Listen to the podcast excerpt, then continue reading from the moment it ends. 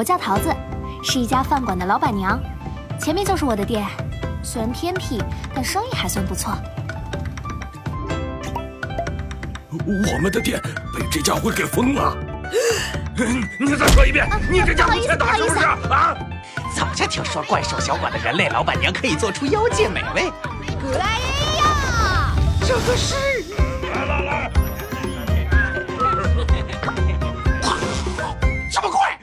没错，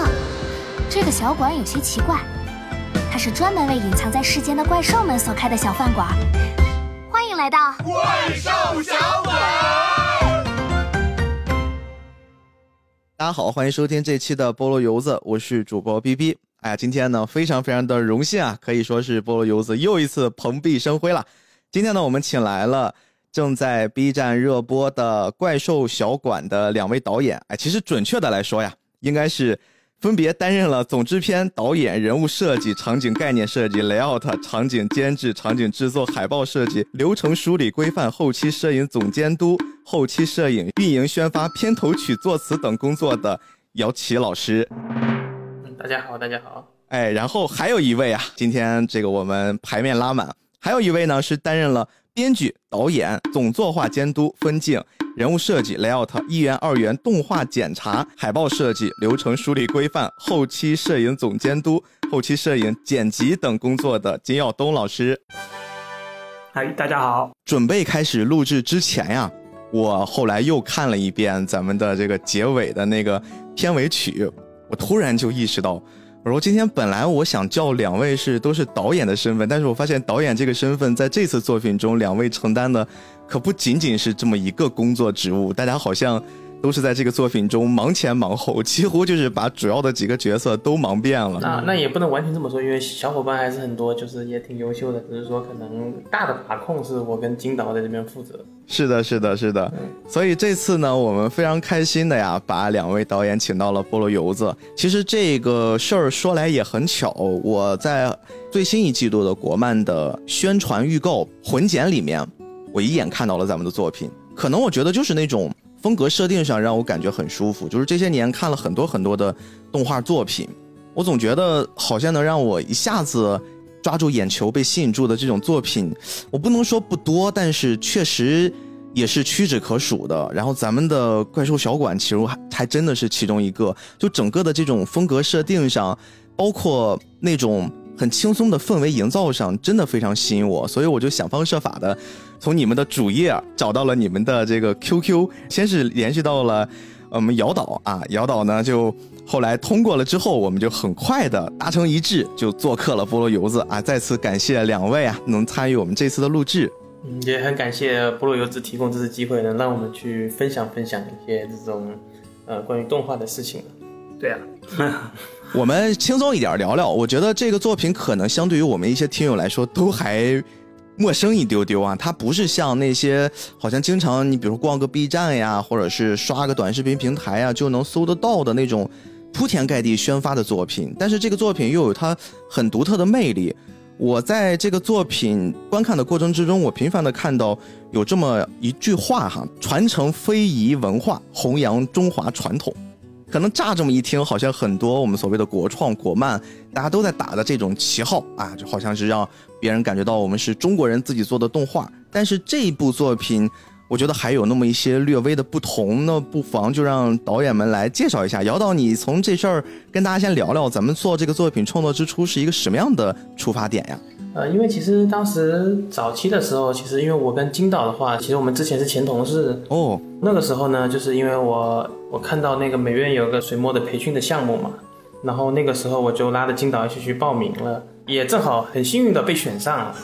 其实那时候也挺一头雾水，因为也不知道到底会教什么，然后也不知道能学到什么。因为那个时候我跟金导的状态就属于。呃，比较松，也没有一个很明确的目标，就觉得说，哎，有个这个机会能去学习一下。而且当时确实，我们其实对水墨还是有这种情怀在里面的，只是说可能很多时候没有办法或没有途径能去学习这个东西，所以也是因为正好这个机会，也想说那就去试一试。嗯，最主要的是他们报销路费、吃的、住宿。哎，挺挺好的。这个对于一个动画人来说，可真是天大的诱惑呀。然后还是中国美院是吧？哎呦，哎，所以这个事儿勾起了我一个好奇。咱们经常能听到大家一聊起中国动画，我不知道是不是一种刻在骨子里的印象，或者是上美影当时那代老前辈们，他们给我们这代孩子或者几代孩子留下了这种印象吧。我们会天然的觉得水墨这种东西跟动画一结合，这就是属于中国动画的一种形态。前段时间我们其实也聊过这事儿，我们甚至把这个事儿往更扩散的方式去聊，我们就会看到，在现在这几年陆续出现的一些中国动画作品，跟水墨这种创作方式结合的，好像也演变出了特别特别多种形态。比如说，有的是那种比较泼墨的风格，有的可能是会跟现在的这种偏日式的风格去做结合。有的呢，又会保留了一些传统的中国特色，又加了一些可能过去我们从来没有见过的方式。我不知道两位对于水墨是怎么看待的？金导，您先来聊聊，包括您学习的这个过程，这个水墨在您心中到底是一个什么样的定位啊？我呢，从小其实是看这些中国的那种传统的动画，名厂的那些动画，然后里面大量的水墨的感觉。当然，同期啊看的时候也是看日本的一些。动画嘛，所以两个有个极大的对比，反差的对比，我就感觉日本的漫画或者动画它就是那个样子，然后中国的动画就应该像那种很传统的那种美术风格啊之类的，嗯，这种感觉。所以对我来说，水墨动画是一个中国最具有标签性的动画之一。所以我感觉，如果我们做的话，切入点从水墨这块出发，我感觉应该会比较的好。你会有一种。类似历史使命或者时代使命，就是我现在也作为中国一个动画人，我现在如果想创作一个属于我们中国人自己的动画，可能水墨是我的一个优选。你会有这种使命感的东西在身上吗？啊，没有没有没有，只是觉得更适合自己的创作是吧？是为什么？因为我是一个外行哦，我大学学的是药物制剂啊，真的吗？你的你的专业跟这个差这么多呀？绝命毒师，对对对，主要是学的是药物方面的。大学毕业之后，我才开始进行的动画创作哦，因为我是一个纯纯的理科生嘛。然后学完了制药之后，我是感觉我心中一直有着那种高中时期啊，或初中时期啊，我特别喜欢看动画嘛。小学时期都喜欢看动画，所以我我始终感觉我对这个东西有一个情节放不下，我一定要去尝试着去做哦。所以这次你所说的这个使命感其实是没有的，其实是更多的是为自己而做。哎，这个事儿我特别好奇，因为就像我刚才跟报菜名一样，报出了您在这次作品中担任的这些职务，我自己有一种感觉，可能不是很准确。金导好像这次扮演的更多是偏内的一种呈现方式，或者说是偏心儿的一种方式。你看你在除了做导演之外，好像这次的整个剧本创作，您是主要在参与。然后分镜这个部分，你也是主要在参与。就这两个部分，它更像是形成了动画的一个芯儿、一个骨架。但是刚才您突然说你之前学的是制药，那这个部分你是后来专门去学习，还是你自己会觉得我有一些天赋，好像这块我可以一下子能比较顺手的拿捏它？啊，这个肯定都是要一开始慢慢的去学的，并不是一上来就 啪一下立马的就会画一个东西。我也是不断的画，不断的去学，从最基础的东西开始做，慢慢的、慢慢的往上去积累。呃，这个真的是让我很惊讶呀！你这个啊 特殊的经历很有意思。因为之前好像也没有人问过我，这边的话就正好说一下。哎，你看，这就是播客的有意思的点就来了。今天争取把两位导演的这些有意思的小秘密都给你们挖炸一下。姚导是一个传统的动画人的这个成长路线吗？我感觉也不算说是完全传统吧，因为。其实我觉得传统的话，更多是在大学会接触商业会多一点。那因为我那时候读书的时候，可能反而商业东西会接触的少一点，所以那时候可能在读书那会会更想去往一个所谓的艺术动画那个方向去靠。但是步入了社会以后，你可能会觉得说，哦，那可能还是得考虑一些商业的东西。但是你又不想去丢掉一些之前的那种接触或者喜好的东西，所以你就会想说。呃，是不是能把这两个东西稍微的结合一点点？就是说，也不要说太靠向于哪一个方向。所以，您在对于水墨这种创作方式的时候，考虑过一些什么样的问题吗？就是为什么最后会决定用水墨来创作？呃，如果说我的话，这有几个点嘛。第一，就是当时确实水墨培训这个项目确实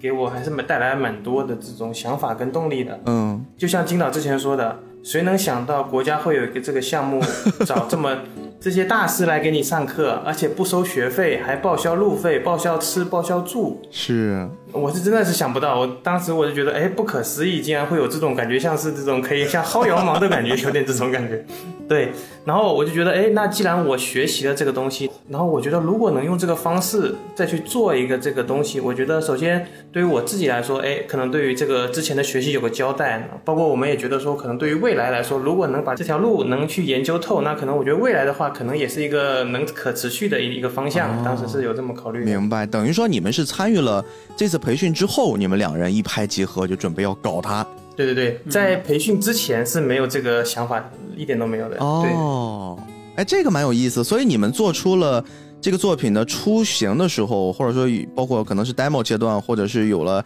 最开始的这个样片的时候，后来会再给曾经教过你们的老师看一眼吗？呃，会有。我们的美术设定会给一些之前的呃在一起的同学啊去参考，让他们看一下，提一些意见之类的。哎，我觉得这段经历好像也会成为你们两个创作生涯过程中一个很有意思的阶段。那我们聊了这些，可能也把大家的胃口吊起来了，一直在聊一个很特殊的，好像还很有意思的水墨风格的动画。但是大家对于我们今天聊的怪兽小馆还是会有一些模糊。我们今天的主要目的啊，就是想跟两位导演一起来聊一聊你们这个阶段的创作。同时，我们希望有更多的人听完我们这期节目，可以试着去看一看。所以说，我们在以不完全剧透的前提之下，我们来跟大家介绍一下《怪兽小馆》到底是讲一个什么故事吧。好嘞，那我就介绍一下吧。《怪兽小馆》是以一部美食为基础的一个轻松搞笑。哎，很多人听到这儿开始，嗯，《怪兽小馆》是讲美食的，所以这个美食应该双引号的。它主基调其实是一个轻松搞笑的主基调，然后配合着这个清新的水墨风组成的一个动画。它主要讲述的就是在那个江南水乡的老宅里面，有一个人类老板娘和一群妖怪打理着一家小饭馆。女主叫桃子，作为厨师世家的传人，她做出来的食物广受那种妖怪好评啊。但是她自己有一个非常独特的属性，就是她做的饭，人类吃了会感觉异常的难吃，但是妖怪就不一样。我看到这儿的时候，我都要笑死了。我说你们简直是在描绘一部分现代年轻人的生活现状。他食物也不是说哎不能吃啊，只是妖怪非常的喜欢。如果人类他可能还没有达到能品尝它这个食物的这个等级。哎呀，委婉了。委婉了，大家去看就知道啊。金导是收着聊的，实际上第一集看完之后就发现，人类吃了我们这个主角桃子的饭之后，会变成一种什么样的状态，非常非常的有意思。哎，这个创意最开始是怎么出来的？这是属于一种点子文学的创作方式吗？当时想这个故事的时候，想有戏剧冲突感。我们就会把一些东西组合在一起，会拎出来说，哎，这个东西加这个东西有没有搞头？这个东西加这个东西有没有搞头？哦，所以最后你们是什么加什么觉得有搞头了才敲定这个项目的？因为我们是做动画的嘛，然后我们这个团队是一个小体量的团队，我们要控制一定的成本，我们就需要把它设定在一个可能一个类似于情景剧一样的这个固定的范围内。哦，这样的话，我们的制作。和成本会比较的省吧，然后我们再去考虑，在这个小范围内里面发生什么样的冲突故事会比较的有趣。这个创作思路似乎就让我感觉到，我印象中很纯粹的那种，应该就是动画不断的说在仰卧起坐，什么国漫又崛起了，然后又又下去了，又崛起了，又下去了。但是我印象中最早的，我妹一直在找这个源头哈，从上美影之后的。最早大家在提起国漫崛起，应该就是《秦时明月》。嗯，我们当时会锁定在那个阶段。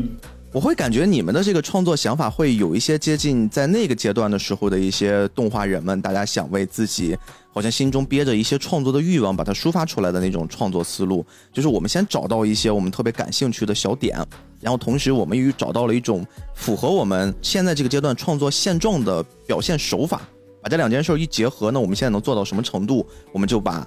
它以最好的方式呈现出来。你现在给我一种这样的创作感觉，对你说的，对，哎，咱们刚才介绍这个作品的时候，我其实还蛮好奇的，因为说实话，可能我还真是在之前的那个阶段，我不太了解咱们的这个团队，可能呃一些其他的作品，我们在收集一些资料的时候，它的资料也是相对比较多的。但是这次可能我在网上去找到十七雨墨文化的时候，我会发现网上好像关于咱们公司的资料会比较少，所以咱们这个团队也是因为像姚导说的，咱们在参加了那个项目之后一拍即合之后，准备做这个项目成立的吗？应应该是先有了这个工作室，才有了项目，应该应该是有点这个概念。哦，那你们当时就这个名字，我们从名字聊起呗，为什么会起这样一个名字作为工作室的？大招牌啊！这样你可以把这个“十七雨墨”这四个字拆成两个两个，然后“十七”其实是摇旗哦，哇！你们玩了一个谐音梗呀！这是这是他喜欢玩的谐音梗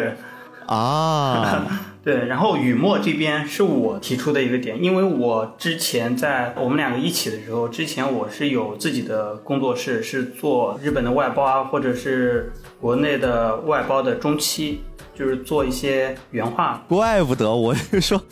我就一直在在考虑这个名字，就是很特别。我看完之后，我就觉得，哎，它背后一定会有什么含义的。就像我们节目，其实菠萝油子，我们这代人的动画或者漫画起源，其实是源自于菠萝油子。后来我们准备做这个节目的时候，就把这个名字拿过来了。拿过来之后，我们就觉得啊，那如果我们的漫画起源是起源于菠萝油子，那我们自己做的一个专门聊动画漫画的播客节目。我们也叫菠萝油子，是这么来的，所以我觉得这种创作理念我们是很像。对，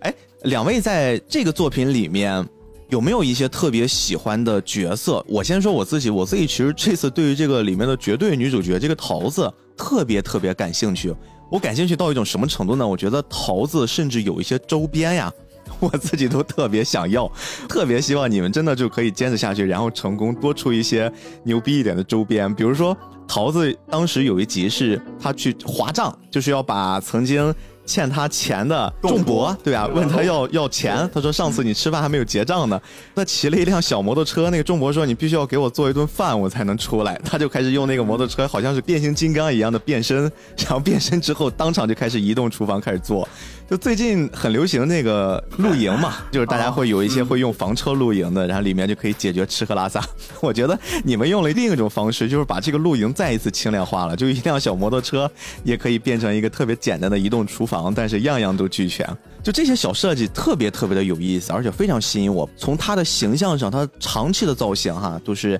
脑袋上会有一个大揪揪，然后是一个大桃子的那个形状。对，就这个形象当时是。怎么想出来的？我问你一个问题啊，我们这个主角团桃子、阿福火不火？分别是有三个人设计的。哦，是三个人设计的。对你猜一下，我设计的这三个人里面的哪一个？如果都是你回答了，应该就是桃子了。对，阿福是姚琪设计的。啊，是姚导呀。对对对，我们一个一个来聊。我们先从桃子聊起啊。桃子这个形象当初设计的源头因为什么呀？我个人是比较喜欢画女性角色的。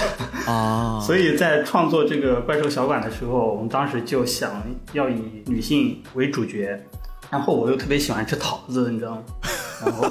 真的是这样吗？就是因为喜欢？哎，你知道我前段时间读一本书，就是押井守导演去点评宫崎骏导演、点评吉卜力的时候，他经常会用一些吐槽的方式去说他们。他在里面点评宫崎骏的时候，他说导演在设计形象的时候，特别是女性形象，会反映出这个导演的部分性癖。我我刚才突然好像 get 到了，我 get 到金导好像喜欢的方式是什么了？还行吧，还行吧。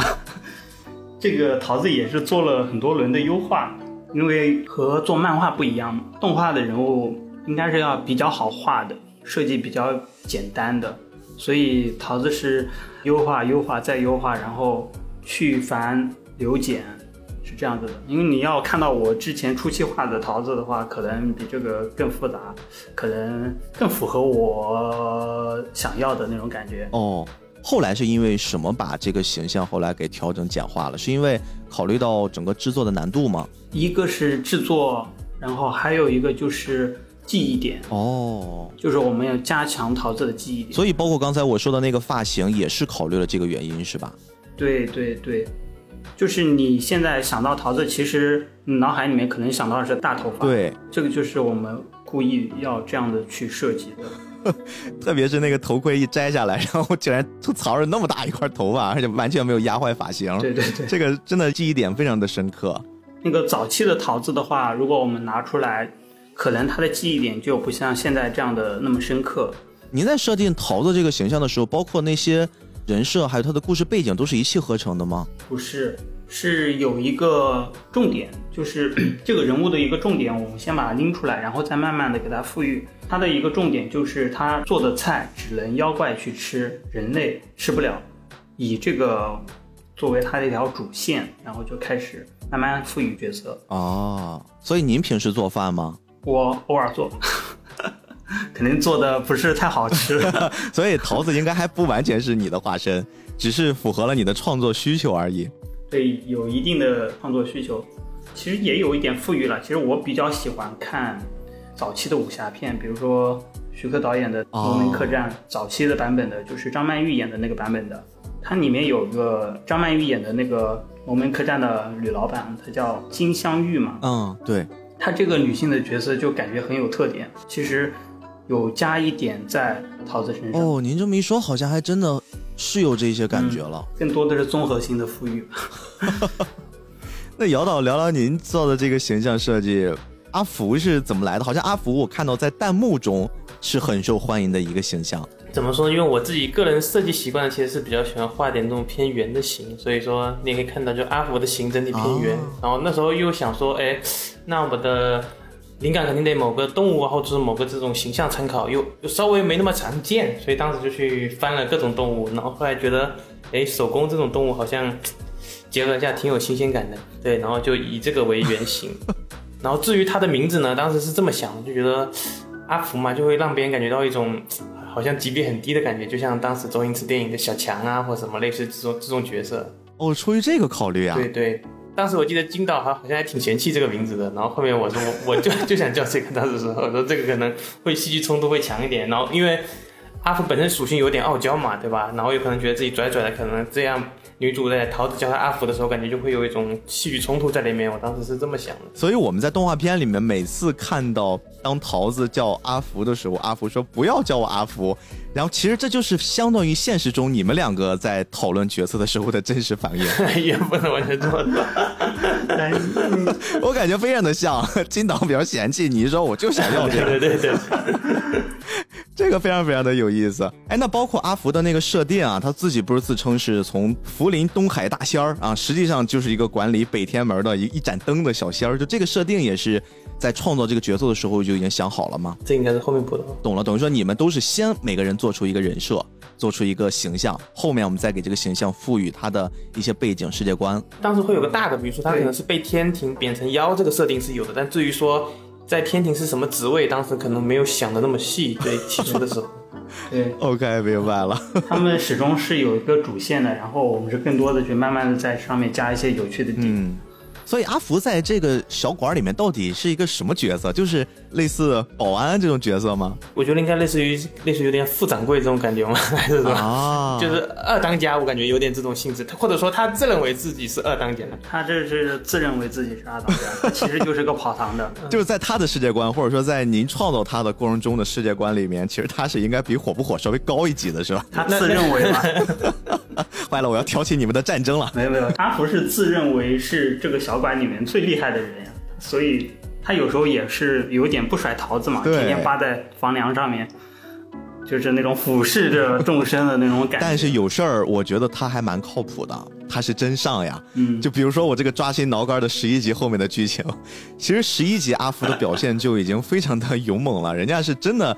好像特别有一个镜头我印象很深，就是已经被击中了，已经好像感觉受伤了，但是一咬牙，对吧？接着就开始发动猛攻，还真的让他给打赢了这么一下，一瞬间啊，哪怕是一瞬间，就这个形象好像一下子这个小举动就在我心中立住了。我觉得阿福不是一个每天就是只会斗斗嘴，每天吃点饭，然后在这个小馆子里面划划水的这么一个小妖怪啊，他应该叫小小小神仙吧，不能叫人小妖怪了。毕竟被贬下来了嘛。对的，对的。那咱们顺便把另一个重要的角色也补充一下呗。这个火不火？当时创作的一个背景是什么呀？火不火？它是一个帮厨的定位，就是厨房里面的二把手。桃子他不做菜的时候，火不火可以顶上去。哦，他长得也比较符合我们印象中大厨的那种，就是嗯，肚子大脖子粗。不是大盘就火夫是吧？对，他其实有一个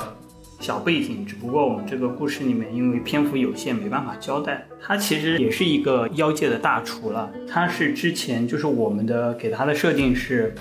他因为厨艺比不过桃子，所以想在桃子这边学习桃子做的菜。哦，也就是说他们曾经有过一场较量，然后输了，输了之后我就开始跟着你混了。对，你可以这么理解。哦，因为其实有更多发散性的东西了，没办法全部说出来嘛。就比如说，我们这边的设定是陶家，他的祖先其实就是妖怪厨师嘛，对吧？嗯，所以我们一开始想的是，这个火不火是不是跟陶家祖先其实有一点关联啊之类的，然后才让火不火走上做厨师的路。可能他小时候吃了陶家祖宗的菜，是吧？立志做从此爱。上了这个，对，类似于这种逻辑。OK，哎，这个可以，我觉得第二季如果有机会的话，可以去完成一些这种回忆的部分，这个也是动画里面大家喜闻乐见的东西了。嗯，这个设定至少让我现在听起来蛮吸引的，因为我看完，目前我是看到了第十一集嘛，十二集还没有上，我觉得好像这个故事整个的感觉还是偏单元剧，会偏轻松愉快一些。嗯然后到了第八集开始多了一些打斗，嗯然后开始似乎主线的部分就浮出了水面，就是围绕着那本食谱，然后好像大家开始有一些妖界的很厉害的角色来争夺，然后人界这边也有一些，呃，就是如果从听众的角度，大家就可以理解是一些除妖师了，就大家一起来帮着维护人间的和平。其实我现在整个看下来这个作品，我会感觉像刚才应该是姚导说的，就是这个作品里面好像真的有一些周星驰那个年代的那种无厘头式喜剧的感觉。这个是我的错觉，还是你们真的有意识的想嗯按照这种方式去加入一些元素？好像当时没这么想，是吗？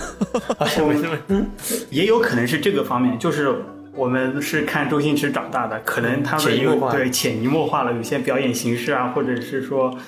呃，戏剧手法、啊、已经在脑海里面深刻的印住了，也有可能，但是我们并没有说用这个方向引出来。哎呀，那真的可能就是我的错觉，但是我确确实实我要给两位主创反馈，就是我看的时候，我会有这种感觉，就隐隐约约的，好像会想把那种无厘头式的搞笑元素融到这个作品里面，因为本身每一集它是比较短的，嗯它每一集其实并不会交代特别特别多的故事，特别是 每次都演到精彩的时候，然后突然就开始进片尾曲，我不知道大家有没有关注弹幕，弹幕就开始啊啊，对吧？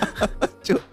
全都是啊，就是这就没了，我就感觉就这件事本身也会非常的有那种无厘头的荒诞感，所以可能这种错觉是从这些小细节上往外发散的。哎，那接下来其实我我想跟两位去深入的聊一聊咱们的作品了。围绕作品的介绍的部分，我们还是留给观众一些时间，让他们亲自去看。毕竟把整个这个作品看完也不会花他们太多的时间啊，因为这都是一些很短很短的短小精悍的小作品。嗯我们开始深入的一起聊一聊。当我得知我们可以一起来聊天的时候，我特别好奇的一个问题，包括很长一段时间，我们也在研究一些中国的文学、一些中国的历史、中国的传说相关的东西。咱们的这个作品叫《怪兽小馆》，为什么我们最终会把这个标题定义为是怪兽，而不是在这个作品里面？其实我们也提过有妖怪这个词，但是标题上没有用妖怪，或者说我们更容易理解的，比如说有什么怪物呀，或者是一些妖兽啊，我们最后选择的这个名词是怪兽，为什么呀？这个是有一些考究吗？当时播放的时候也看到很多这种观众朋友说，哎，其实好像叫怪兽小馆更合适。那其实，在我们团队早期的时候，其实也是认为叫怪兽小馆还是觉得还不错的。但是因为当时制作周期比较紧，然后又觉得送审的话，可能叫怪兽小馆会比较稳妥一点，所以那时候提交的时候，还是最后提交成怪兽小馆。哦其实我们是有妖怪小馆呐、这种名字已经去做比对，就是我们自己内部也做比对，就为了更稳一点嘛，用怪兽小馆可能会亲和力会更强一点。金导，您的角度，你怎么理解在你们这个作品里面出现的各种各样的这些小怪兽、这些怪兽的形象？而且我必须要跟大家补一嘴，可能大家没看过，咱们现在在提的这些怪兽，还不是我们刻板印象里面想象的那种怪兽，都长得张牙舞爪的，就特别的惊悚。很多很多的怪兽都是会结合我们可能身边常看到的一些萌宠呀，甚至有人形呀，都是那种可可爱的会偏多。它不是我们既定意义上的那种大獠牙的那种怪兽。所以你们是怎么理解这个怪兽的？就中国式的怪兽？其实我们当时创作的时候有一个设定，妖怪始终躲藏在我们人类世界中，只不过是在我们人类的盲区。嗯比如说，嗯，可能你身后现在就有只妖怪，但是你一回头嗖嗖一下钻到你的凳子底下，类似于这样的一个设定。嗯可能这些妖怪在进化当中，他们可能自然而然的会有一点不那么的让人感觉可怕，就它可能会随时的变成一个杯子啊，可能有个杯子精，它可能就随时都会变成一个杯子，哦，类似于这种逻辑。这个有一点像日本文化里面，他们特别会在意神，就是感觉这个身边处处都是神，可能哪怕小到在边上一根草，也有可能是神化做的。这些点，我觉得好像溯源一下，可能也会回到我们中国传统文化里面。中国的传统文化，其实我们对于神魔妖，嗯像这些东西，我们都会有一些明确的界分。中国其实更讲究的不叫神，我们更讲究其实叫做是仙。哦，对，就像是创造阿福的那个形象一样，我们会看到，他们更多的会把这一类设定称之为是仙，在仙之下的，好像我们会把它称之为是妖，妖完了之后是人，嗯，就是中国会有一些特别特别明确的划分。对。然后你刚才说的这种方式，我觉得好像更充满了一种动画人的很美好的想象，就是我们身边可能会有一些。不是那么唯物主义论，就是不是杯子就是杯子，碗就是碗，筷子就是筷子。我们可以把它想象成这些东西，它们可能都会有灵性，只是在我们看不见的地方，似乎会有着他们自己的生活方式，他们有自己的想法。这件事本身就很动画人的那种想象。是的，是的，呃，其实我的理解是觉得，就是说，在自然界或者说真实或者不能住，我觉得可能你不能说具体说是可爱或者说是恐怖，就是我觉得可能都有可能，在我的认知里面，应该它属于一个这种这种状态。你是相信有这种小东西存在的？呃，可能可以相信嘛，应该是会相信这种，但是它它的状态可能确实是不确定的。很严谨啊。但是就是说，可能呃躲着人有点玄乎，就可能是确实是藏在某个角落，你可以世外桃源也有可能。嗯，我不知道这件事可不可以称之为是动画人的一种浪漫，因为我前段时间还跟身边的朋友在聊一件事儿，这个事儿当然不是我先提出来的，但是确实我们无数的在感慨，就是你看像我们正常去电影院看一部真人实拍的片子，可能一个画面里面通过摄影机记录下来的这些内容，呃，你说天上有一朵云，我们在拍一个大全景的时候，背后可能是风吹过草地，然后吹着草随风摇摆，可能很多很多东西并不是导演百分之百的设想，这个东西应该存在。他很多都是可能他会做的这个事情事无巨细，比如说具体到导演的台词啊，他设想的神情是什么样子，但是仍然在实拍的环境里面有很多东西是不可控的。但是这件事很有意思的是，如果放到一部动画作品里面，通过动画导演的一些创意、一些指导，最后出来出现到我们画面中，我们看到的一幅一幅的连起来的画面，小到可能一草一木，每一个东西其实都是需要导演在创作之初已经先想到的。甚至听众朋友们，我说的再玄乎一点儿，我真的好像跟很多动画导演在交流，包括看到一些日本优秀的导演，他们自己的自述里面，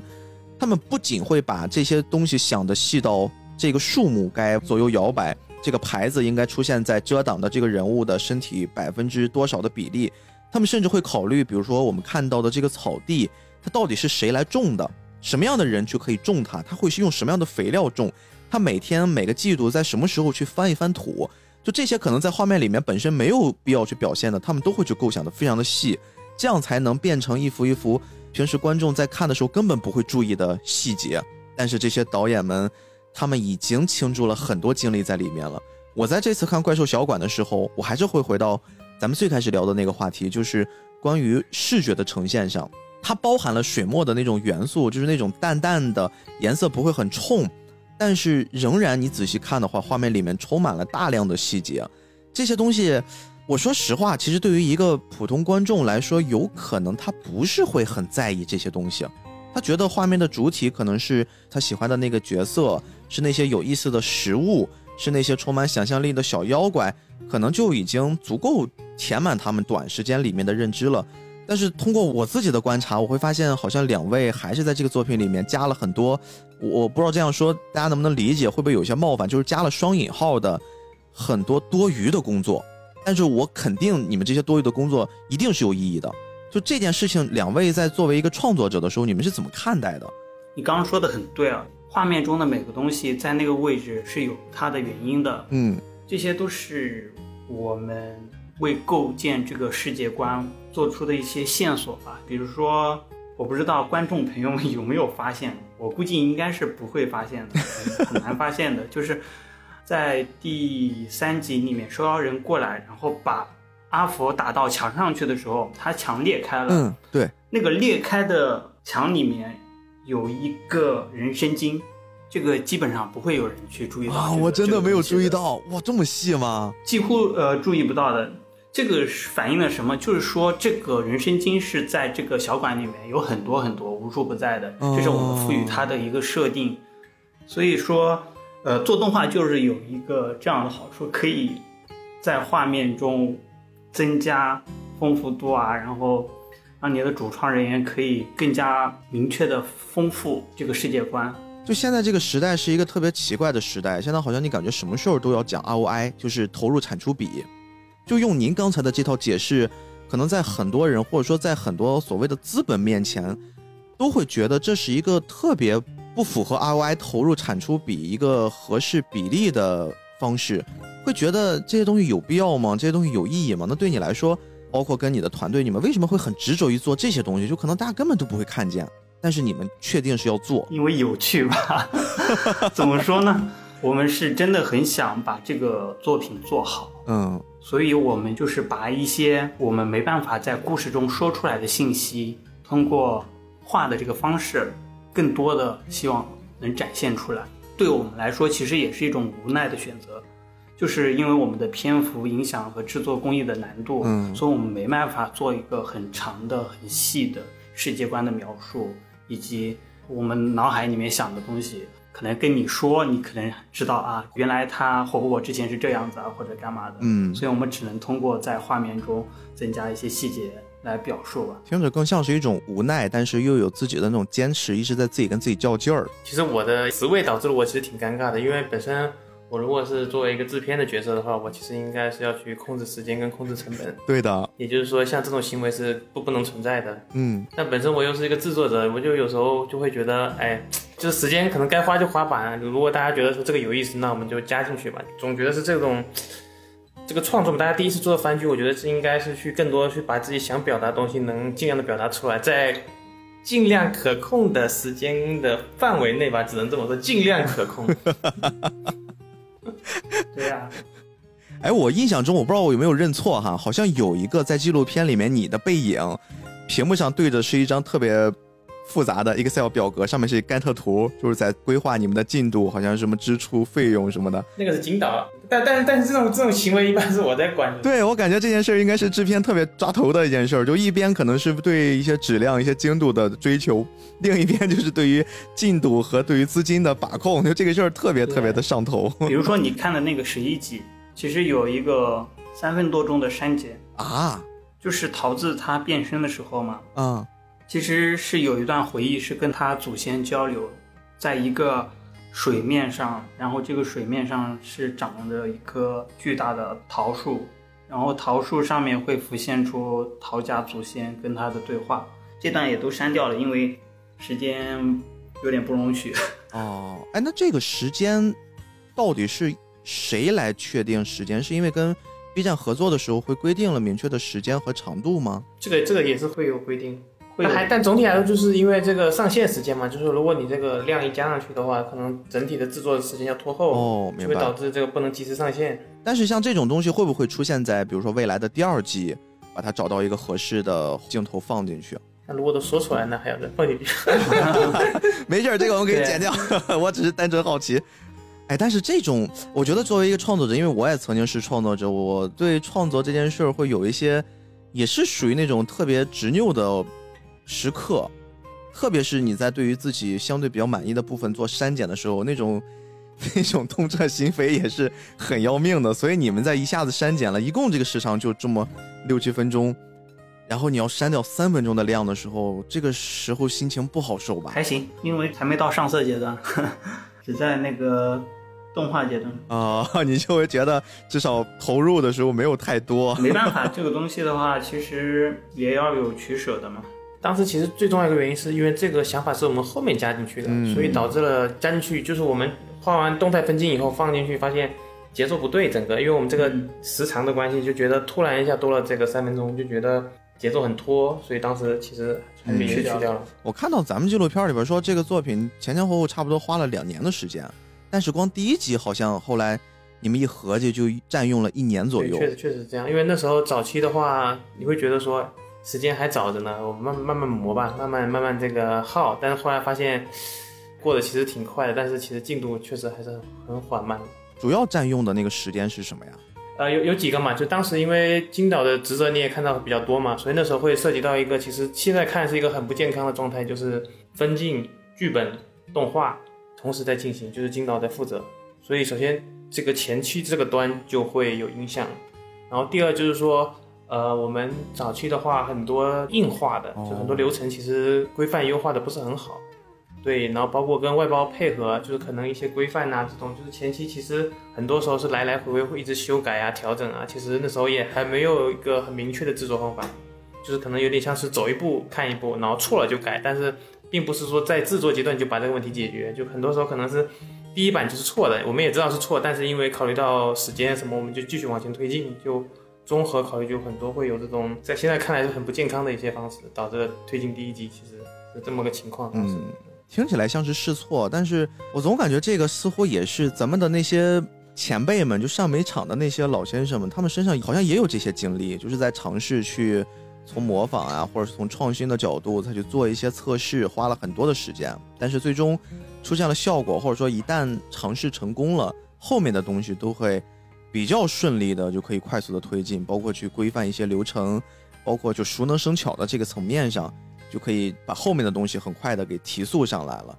这个部分可能是不是时间方面还会包括咱们开头说的这个水墨的创作？因为我看到你们在对于水墨的创作，特别是最近我们聊的几期国产动画，好像我们会发现了一些国产动画就这一批次一些不太容易被观众看出来的细节，就是线条。我最近其实跟我的搭档一直在研究中国动画一些特别有意思的线条方面的应用，我会发现现在。市面上会有两类特别常见的线条，一类就是比较偏日式传统的那种上线条的方式，然后另一种呢就是前面我们聊过巫山五行，然后这次包括咱们的怪兽小馆，我们会明显感觉出那种线条它是一种不规则的，有粗有细，就像是这种毛笔勾边的这种感觉，这种感觉，因为我的搭档他是也是一个画漫画的老师。他也在描述这种线条在真正制作成动画的时候的难度，比如说我们在上色的难度，比如说我们在运动之后，这个线条在跟着每一个运动画面的时候的这种流畅度，就这些部分是不是也让你们花了很多的时间再去研究？这个难度肯定是对我们来说是非常大的。就是早期的话，我们每一帧的动画，就是我们是用刚刚说的那个日式的线条嘛，对吧？这个其实我们也有用，就是我们用的话，就是先把人物用日式的线条，就是说那种钢丝线，嗯所谓的钢丝线，把它画出来，确定好人物大型位置。前期的话，几乎是每一张、每一帧、每一帧用水墨效果的线再重新的勾一遍啊，所以第一集的工作量特别大，就一二前面几集的工作量都是这样子去做出来的。然后为了保证不抖，勾线的这个人员还要进行一定时间的培训。因为有些水墨的线，它虽然勾出了水墨的感觉，但是一旦连起来播的时候，那个人就不停的抖抖抖抖抖得很厉害，所以我们就是完全是靠个人的能力，就是小伙伴的能力去控制这件事情，所以推进的话会很慢。这个是一个比较复杂的东西，可能有些观众可能没有这种感觉吧，就感觉。呃，是一个风格化的线，但是实际操作起来还是很复杂的。我我自己在这种观感看下来的时候，我会有一种特别爽的感觉，嗯包括反过来来说，也是咱们在第一次咱们拉了群之后，我在跟两位表达我对这个作品的一些看法的时候，我说的很直接，可能会有一些得罪观众的意味，但是那不是我的本意。我更觉得像咱们的这种创作模式，包括为什么你们前面会花了那么长时间去试错、去做调整、去尝试，很大的原因就是因为前面没有一些比较流程化的工业化的东西给我们直接可以拿来用，我们必须要去摊那一步，我们必须要去尝试去试错，我们那些时间就必须是要花的，然后才能最后成就了我们现在做这些一看就有中国特色的动画的。所谓的创新模式，我觉得这就是一个必然的过程，所以我会说，可能得给中国的动画观众一些时间，因为不只是中国的动画人们在成长着，中国的动画观众其实同时也在成长，他们可能接触了大量的日系的作品，甚至有一部分也接触了大量的美系的作品，但是对于中国作品，我相信这一代的人可能已经会好很多了，就比我们这代会好很多了，因为我们确实是因为一些时代的原因。我们从小就是看着日本动画片长大的。我那时候都会记得电视台，你随便打开一台，那时候台不多，但是你还是可以相对轻松的看到《灌篮高手》、对美少女战士》、《圣斗士》、《龙珠》。我们那个时代是很容易看到这些东西的。但是再往后推，比如说两千年、新千年出生的孩子，可能他们就真的是伴随着中国动画这一代慢慢的成长起来，从一些子贡向的，慢慢开始变成偏。青少年有一些些已经开始成年人也觉得看得很过瘾的一些作品，他们也是在成长，所以我觉得这件事儿需要给观众一些时间，让他们慢慢的去享受一部作品，就是从这个作品里面，除了去看热闹、去评价剧情、去看打斗是不是分镜、是不是画面很过瘾，我觉得除此之外，其实还会有很多很多可以看的点，就交给时间吧。但是还有一部分其实是。观众们在这个作品里面可以立马 get 到爽点的，也是你们在创造这个作品。刚才我说，很多人一听《怪兽小馆》，竟然讲的是一部美食的动画片儿。这个美食其实也是这个作品里面一个特别特别重要的元素。刚才因为金导在强调了关于你们做美术设定方面的一些东西啊，我们来跟姚导聊一会儿。姚导，这个美食。关于烹饪这件事，特别在这个作品里面，很多人都会直呼这是黑暗料理。我们说这个小桃子做的东西，哎，我 我还真的是这个收录了一些，我跟咱们听众朋友们稍微说一说，你们听听这个团队做的这些东西有多么的离谱。他们 曾经有一个叫珍珠奶茶鱼头汤，哎呦，这个在里面最开始出现的时候，我就嗯眉头一皱，听这个名字感觉还不错，对吧？但是我跟大家稍微说一说珍珠奶茶鱼头汤是怎么做的。这个是由隔壁老王家的鱼，加上塔西提姆被最伤痛的泪水，加上村口大爷丢失的枸杞，配合起来的，就是这个珍珠奶茶鱼头汤。还有一个相机飞机炭烧鸡啊，这个也很有意思，它用的是被图书馆驱逐的尖叫鸡，加激光祛斑的烤石斑鱼，加从狗子口中夺来的鸡腿儿，就组成了这个相机飞机炭烧鸡。还有什么人参泡澡茶呀？呃，风声百虫面呀，万国朝宗香灰饭呀，就这些东西，你们是怎么想出来的？你们，你们是曾经被这些美食或者类似的汉黑料理伤过呢，还是就就是有这么一些小小的恶趣味？那其实也也不能这么说嘛，因为在设计之初呢，我们的就是一个理念就是情理之中，意料之外。想说可以把一些看似没有关联的食物，哎，想办法能不能组合在一起，然后产生一种新的这种视觉冲突或者颜色搭配，然后可以让观众感到一种新鲜感和不一样，嗯，然后又联动一些这种味觉的反应。增强这个趣味性，包括一些你也可以听到一些音乐音效啊，比如噔噔噔噔噔嘿这种，去强化一下它这种。对对，哎，那个嘿是为什么？是为是是你们谁提议要加的吗？那个特别有记忆点。这个是金导提的吗？还是我有点忘了，当时是金导提的吗？还是我也有点忘了。反正 反正就两个人琢磨出了 这个非常有意思，就觉得会有点中二，还是说有点那个？对，就是强调嘛。你们做到了，这个非常非常的有意思。每次报菜名或者说介绍什么事儿的时候，都会喊完他的名字，然后嘿，那个特别好玩。对，因为其实这个嘿的在配音的时候也挺有趣，就是配音那个有个配音导演嘛，那那个配音老师就会说，哎，你配一个这个这个女性角色啊，你配这个高一点，你就配这个低一点，因为他需要好几个角色一起喊嘛。对，就是配这个嘿的过程也也挺有意思的。万国朝宗相会饭，嘿。珍珠奶茶鱼头汤，嘿！人参泡澡茶，嘿！普普通通奶茶。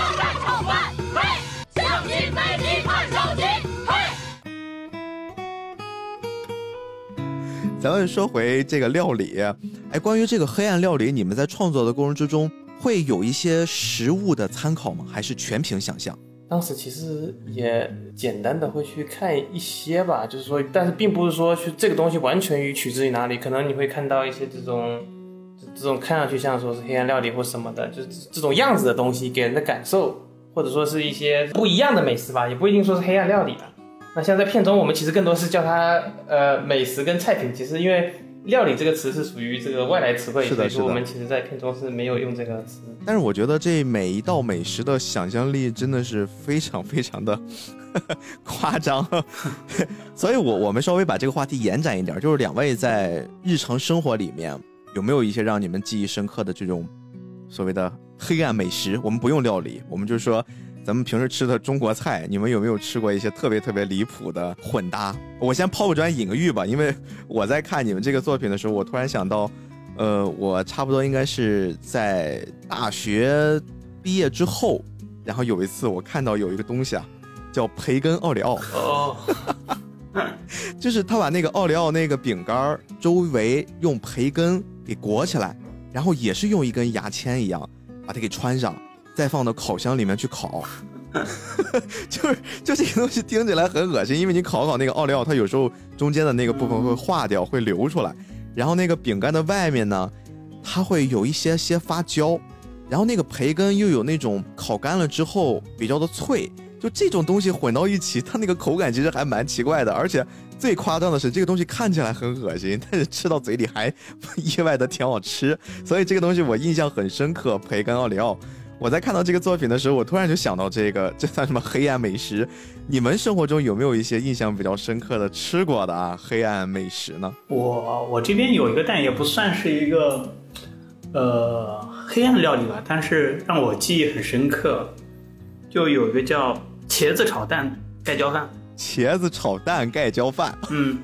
这个 这有什么问题吗？就是茄子，茄子炒蛋，很少有人有人用茄子去炒蛋。我确认一下。这个蛋是是把它打碎的蛋，还是整个把一个鸡蛋带着壳丢进去了？你看没看过网上有人西红柿炒蛋，就是一颗西红柿加上一颗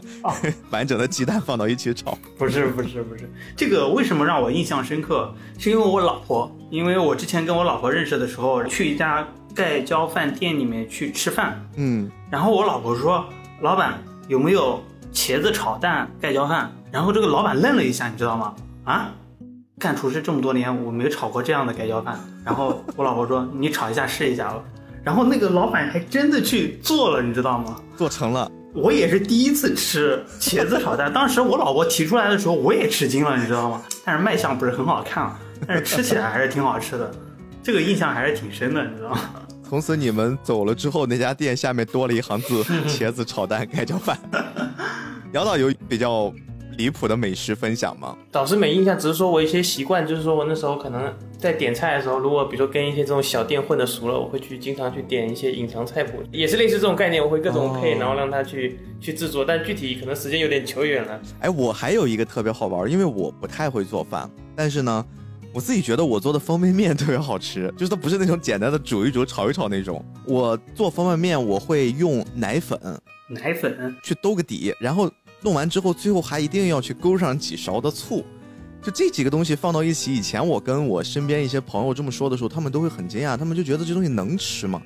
就是用奶粉去勾个底儿汤，然后最后再撒上醋，他们想象不了这种 这是一种美食的组合方式。但后来我在这个基础之上，会把这个方便面里面加上了各种东西。我自己对于这件事的理解就是，我也在创作。我就是打开冰箱，我第一眼看到什么，只要是吃不死的，我就都往里加。我曾经加过很多离谱的东西，比如说一些烂掉的菜叶，然后会有一些带着壳的鸡蛋，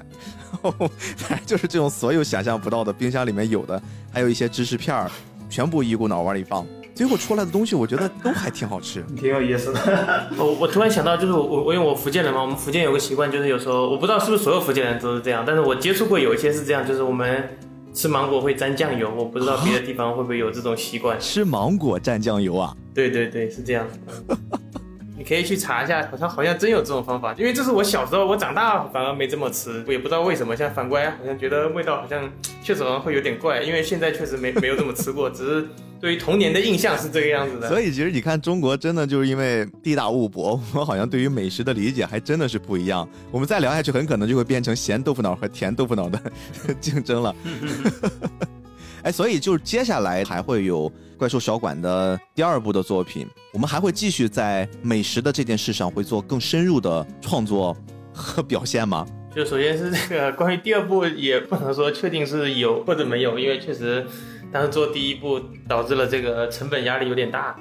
对，然后第二部现在也其实就是说先策划，哦，呃，如果内部确实觉得策划完以后，包括剧本呐、这个整整体觉得很有趣，那我们可能有机会的话，我们肯定还是想把这个故事继续延续下去。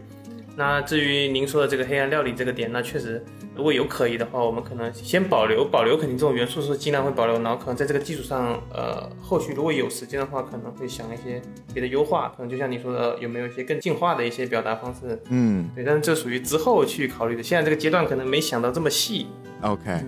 那我们接下来到这个聊差评的环节，这个就是大家酌情回答就好。如果你们不想回答，就咱们就略过，或者后面我们剪掉都行。这个没问题，应该没问题，我觉得没什么问题。你能想到，你你能，你除非你能问出一个想不到的，那那你那你我觉得你也挺厉害的。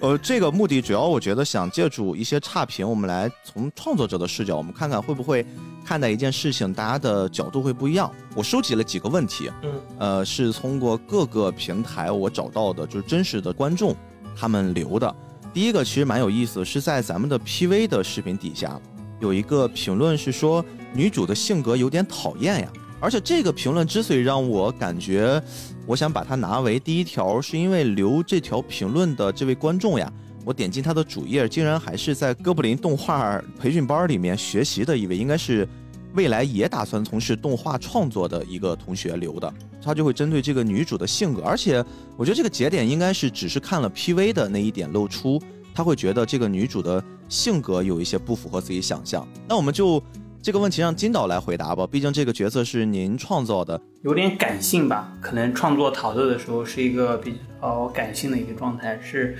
呃，因为我是想要一个可以镇住场子的女性角色、女性老板娘，然后在一个都是妖怪的餐馆里面，首先她要有个能镇住场子的感觉嘛，所以她可能会比较强势一点。就是会通过一些大环境的因素，去让这个老板娘这个形象在里面能立得住，所以说会做了这样的一种性格的人设。我这里选择是用一个比较激烈的动作啊，或者是说一些比较重的语气去塑造这个桃子，是因为如果你要去塑造桃子是一种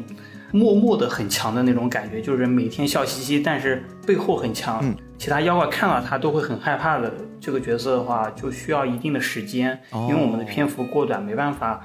这样子去塑造一个桃子出来，所以直接就是一种开朗外向的表现，就直接让他的语气啊，跟他的动作，让他变得更强势一点。OK，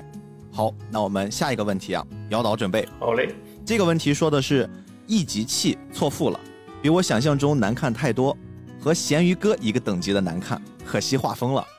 呃，这个我觉得就挺有针对性的。姚导怎么看待这条评论？呃，首先这是这是这个一下踩两个，我觉得我觉得这个不太好。首先这个因为咸鱼哥这个导演我也是熟，所以我觉得。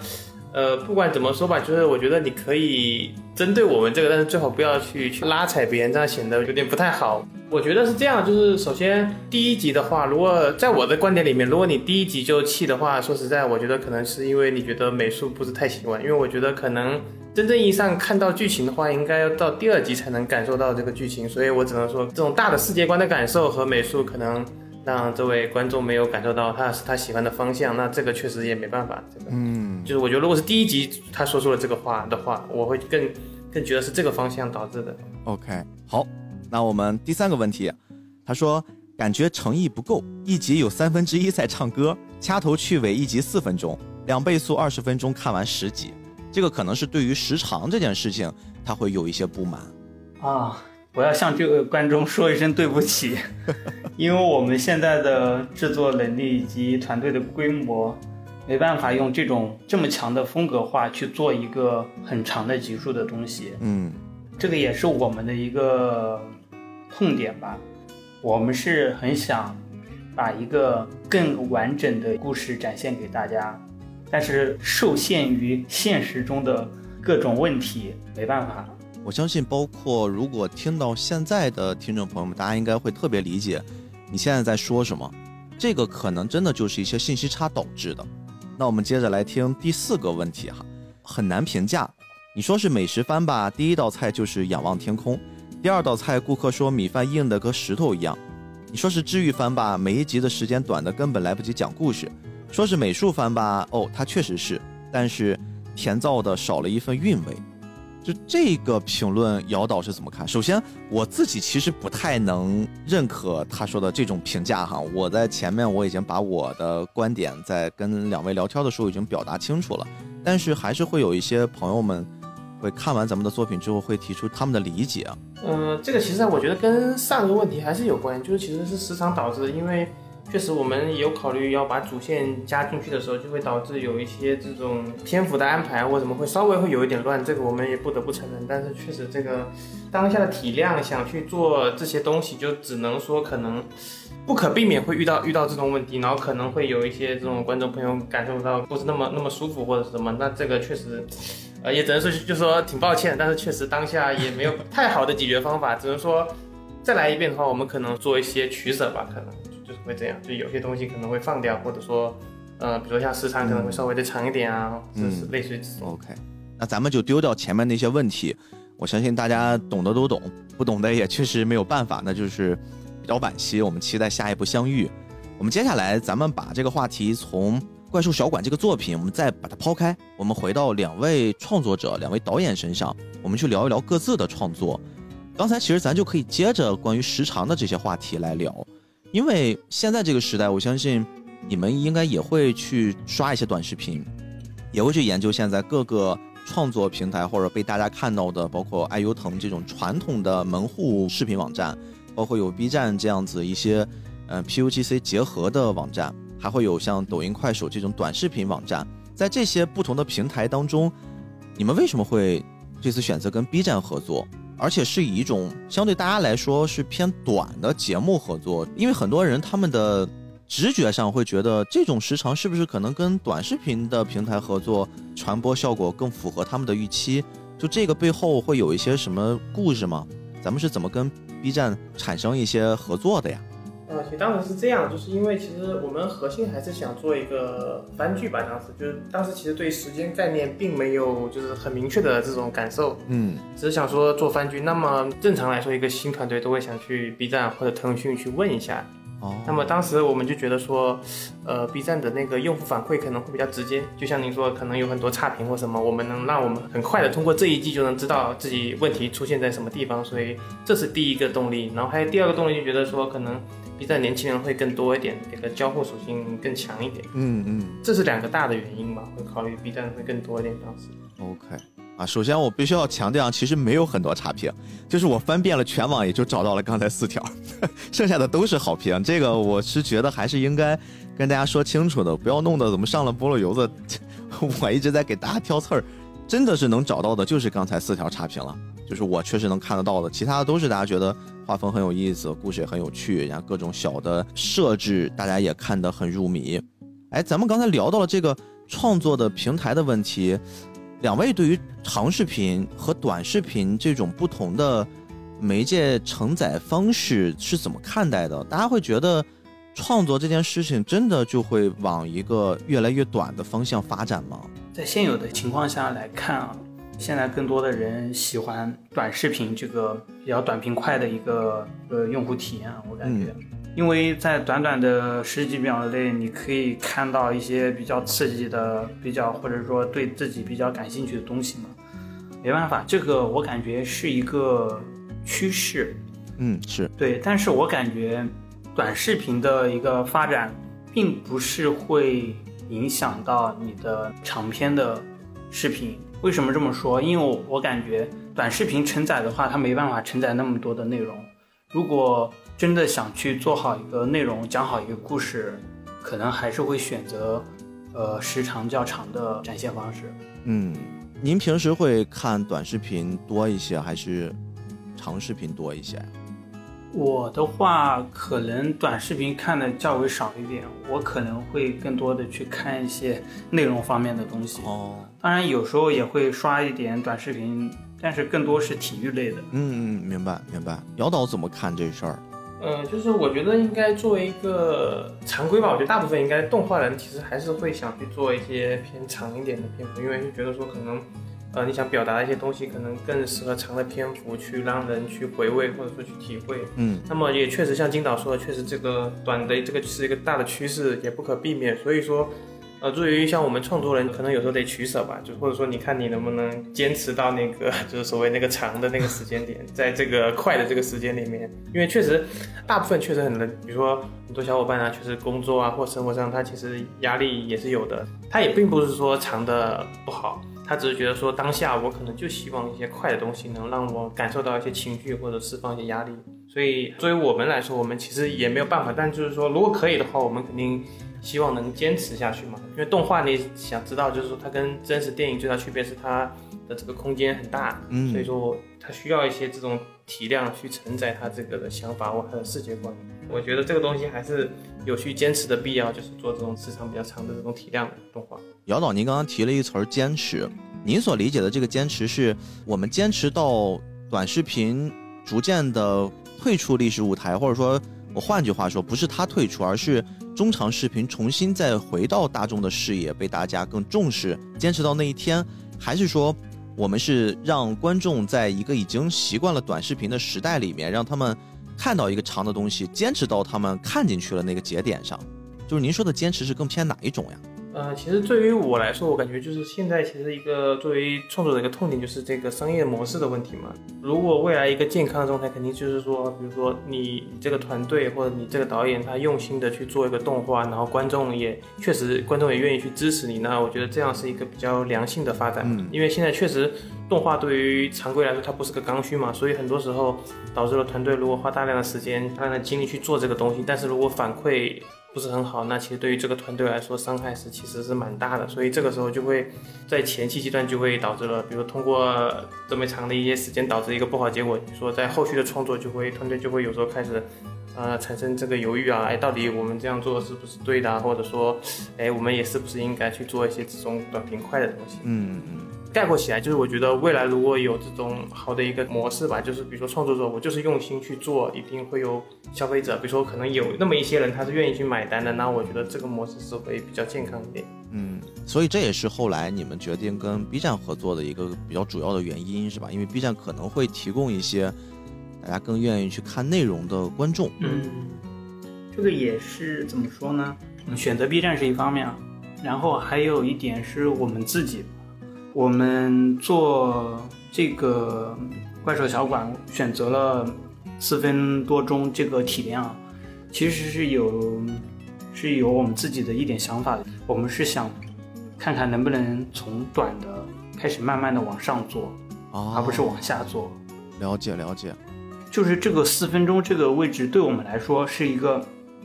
你可以说它是短视频，你也可以说它是一个泡面番。嗯如果我们的坚持就是我们希望可以从四分钟发展到八分钟，发展到十二分钟，发展到二十四分钟，甚至更多更多，这是我们现在的一个想法吧。之前也是有这样的一个初步打算的。嗯，哎，那咱们说到这个短呀，我们就要不得不提一点这个长。为什么我要聊长这个话题？我是在这个作品目前看到的这几集里面，我看到了，应该是你们有意的埋了很多很多，呃，一些我们熟悉的作品的梗，比如说一聊到美食番，我们一定会想到《中华小当家》。嗯，《中华小当家》标志性的就是把那个饭做好之后一掀盖儿，然后就开始呲金光。这个部分好像在咱们的作品里面也有一部分的致敬。再包括像我们现在大家很多人都会喜欢的经典三大民工漫，其中之一的《海贼王》啊，里面有一个恶魔果实。我们在聊桃子的他们家族的一些故事的时候，好像也出现了一个很像恶魔果实外形的设定。我能看到这个作品里面有很多很多动画人玩的一些梗。你们平时会有一些喜欢的作品，可以跟大家分享分享吗？嗯，我来说吧，因为我从小看的日本的动画会比较多，欧美的也有啊，然后也不挑食。其实，对对，几乎什么都看嘛。其实我个人比较喜欢细田守的作品，哦，细田守呀，对，夏日大作战啊这些，穿越时空的少女，对对对，这些片子的话，其实 我更喜欢这个导演的一个叙事风格吧。虽然他被吐槽说，嗯，故事讲的不是很好，但是他把人物刻画的很好，人物之间的亲情啊、细节啊这些的话，都是一个非常厉害的人。嗯嗯，我应该虽然看起来比较杂，但是我也没有像金导是深耕的会比较多一点，比如像《七龙珠》啊、《火影》啊这种，我之前看的也是觉得蛮喜欢的。像那种偏法国那边，比如说《疯狂约会美丽多》啊这种电影的那时候，呃，我也是蛮喜欢这种，包括传统的像《这些大闹天宫》这些，我也都会蛮喜欢的，就是可能看的比较杂，然后我更倾向于就是说。从不同国家或者说不同风格的那些里面去把他们的优点提取出来，然后去影响到我今后的一些创作的方向。嗯，哎，所以刚才我说的那些埋藏在这个作品里面的动画的梗，那个是你们出于什么样的目的加上去的呀？有一些就是 致敬吧，应该是可以说是致敬。就比如说我直说吧，就是《海贼王》，你们还有人在追吗？《海贼王》我现在不再追了，但是我看的挺多的。因为刚才我们聊到这个长，你怎么看待现在日本动画都已经开始因为一些时代性，他们开始缩短这种整个动画的长度？因为你像在刚才姚导也说过，在咱们小时候看《龙珠》呀、《悠悠白书》呀这些作品，嗯每一部都是几乎是长篇连载，对，都在个几年，而且作品都是以周更的模式。嗯，一个相对稳定的更新，现在都会变成这种季播式，而且你会发现他们的体量都开始缩减了，节奏也变快了。就是不只是中国，好像大家开始成短的趋势，好像这是一个全球化的趋势潮流。就是这种长和短的在动画领域的碰撞，大家会对于这个长内容会有一些失望吗？会有一些看不到希望的这种感觉吗？嗯，作为动画人来说啊，其实其实挺悲观的吧。哎，嗯，怎么说呢？就是每部片子嘛，比如说一季的话，十二集，我就算它比较少的做十二集，一集就像日本的片子，一集的话也要有二十多分钟。你想想，它这个背后的人力啊、精力啊、花费的金钱啊，都是非常高的。然后他做出来这些片子，在 B 站看的人都少的话，国创的番剧看的人反而会更少。嗯，其实是一个很没办法的事情。这个事儿我自己的体感还是挺明显的，包括这次我们聊到这个时间段，我也可以跟两位说的更彻底一些，就为什么我会愿意选择在这一批国创的作品里面，想去主动的跟你们接近，想去跟你们聊聊天儿，就是因为我会发现日本咱就不说了，每个季度我们会看到它推出的 PV 的那些合集都有大量的异世界，都会有各种的穿越，然后在中国的这些动画创作里面，首先我不反感也不排斥，但是你仍然会看到有特别特别多关于修仙的，关于这种就像是我们的那些小说会直接通过一些 IP 做调整改良的。咱们这个作品后来我看到之后吸引我的，我觉得就是一种区别于那些大众认知里面的那些东西。我想从那种认知里面跳出来，我会发现了咱们的作品《怪兽小馆》。不管是画面的感觉，还是我们这个故事的设定的方式，我都会觉得好像会跟目前大环境的一些大众喜好会有一些不一样，而就是这些不一样会让我看到了感兴趣的点，就是我是一套这样的选作品思考的逻辑。嗯，但是同样，就像刚才金导说的那个状态，现在我们不可否认的是，大环境它确实就是在将很多的用户往一个同样的喜好或者同样类别的方式推。这个东西其实我们说的更直接一点，它更像是一种双向选择，因为观众喜欢，所以我们会继续往观众喜欢的类别上去创作，而因为我们往这个方向去创作，所以说作品会继续在这个领域上更加的扎堆儿，更加的卷，所以会导致看这个类别的观众会更多一些。那在两位的创作观里面，你们会觉得做一些比较另类的，就是跟时代略微有一些逆时代的这种创作思路，是一种突破了现阶段中国动画走向下一个阶段的方式吗？还是说这个阶段可能我们在现在这个时代，通过一些验证，通过你们的亲自体感来说，可能还不是很建议？你们是会更站在哪一个维度上看待这个事情？跟我自己的经历也算有关系啊，因为我不知道金导是什么，就我是动画专业出来的嘛，嗯然后就是同学除了我还有另外一个，应该都不在动画这个行业了。啊，所以我觉得，我如果坚持做这个动画，肯定得去做一些，就是我认为是一些不同的表达或者不同的方式。我觉得可能我在从事这个行业才会更有意义一点，因为本身这个行业就可能不太赚钱嘛。那如果又去做一些这种至少我不太认可的一些有些方式的话，那我会觉得说，这个行业我觉得就是干起来会比较没有就是那么大的动力。所以我也想说去去尝试做一些不一样吧。但也就确实像您说的，就是说市场这个东西它确实不可能。一下子就去马上去接受一些不一样的东西，那么也许我们成功不了，但我们也希望给后面的人去铺路，或者说让他们踩着我们去上去。我觉得，呃，也是可以的。至少我是觉得，我既然坚持这个事情，我就希望这个行业能更好。嗯，对，大概我是这么个想法。哎，我似乎通过您的这段聊天，我好像开始意识到，你们的这种创作理念为什么会给你们的工作室起这样的名字，就是以你们两个人的名字的谐音去起，好像你们更多的是希望依托于这个工作室多去表达一些自己真正想在这个时代上向外界去传达的一些理念，坚持自我也好，找到一些你们认为这个时代真正的发生的方式也好，它不再是一种大众想要什么我们就一定给什么，或者是说大家都在做什么我们就去扎堆做什么。你们似乎从这个方面上会有一些这个应该怎么弄？我我不知道用这个傲骨这个词儿是不是合适，但是我似乎感觉是有这种味道。是吗，金导？我我这个理解是对的吗？也可以这么说吧，在一个清一色一样的作品里面，总要有一些不一样的东西嘛，对吧？也总要有人去做嘛。嗯，一群人都吃辣的，好像不太现实吧？一群人里面总要有几个不吃辣的吧？因为我们做的片子可能更多的是给想看的人去看吧。为什么呢？因为肯定有些人可能不喜欢修仙的、刺激的，可能有些人就喜欢静静的、甜甜的东西，对吧？所以你们对于未来的创作，除了我们说接下来有可能会有《怪兽小馆》的第二部，我们试试在看之外，我不知道两位私下有没有去沟通过，你们下一个阶段可能想去尝试的类型，有聊过这些事儿吗？那倒是应该还没有。哎，那不妨就在我们节目我们展开聊一聊，就如果有可能的话，就这个我们现在先忽略掉啊那些成本，忽略掉出去拉投资，把这些东西全部都给抛掉，就以你们现在真正表达你们自己对于中国动画人去创作属于我们自己的动画，你们分别可能会最想创作一个什么样类型的题材？类型嘛，如果是我的话，我肯定倾向于未来有一天可以的话，能去做类似于像动画电影啊啊，东西，然后可能把一些中国的一些传统的一些亲情跟一些神话故事结合，就不是就不是大家认知的那些，比如说跟一些这种孟婆啊或者什么去讲一些这种人的生死轮回的东西，就是我自己脑海里会有一种这种剧本啊。哎说明平时其实真的可能会也在思考过这个问题的。对因为我觉得好像生死是一个人避不开的问题，但我觉得确实像这种题材的话，可能得等再年长个多少岁，可能对于这种问题会更深刻一点。OK，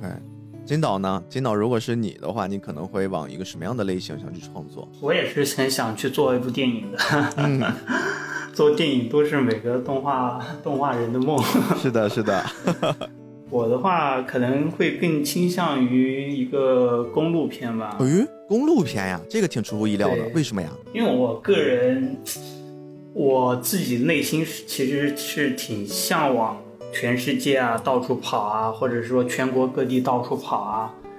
去感受一下不一样的每个地方的风俗习惯，